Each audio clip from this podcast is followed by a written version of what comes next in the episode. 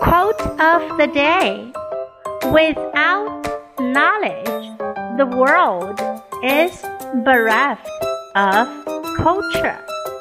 And so we must be educators and students both. By Roberta Bondar。没有知识，世界就没有了文化。所以我们必须既是教育者，又是学生。Without knowledge, the world is bereft of culture, and so we must be educators and students both.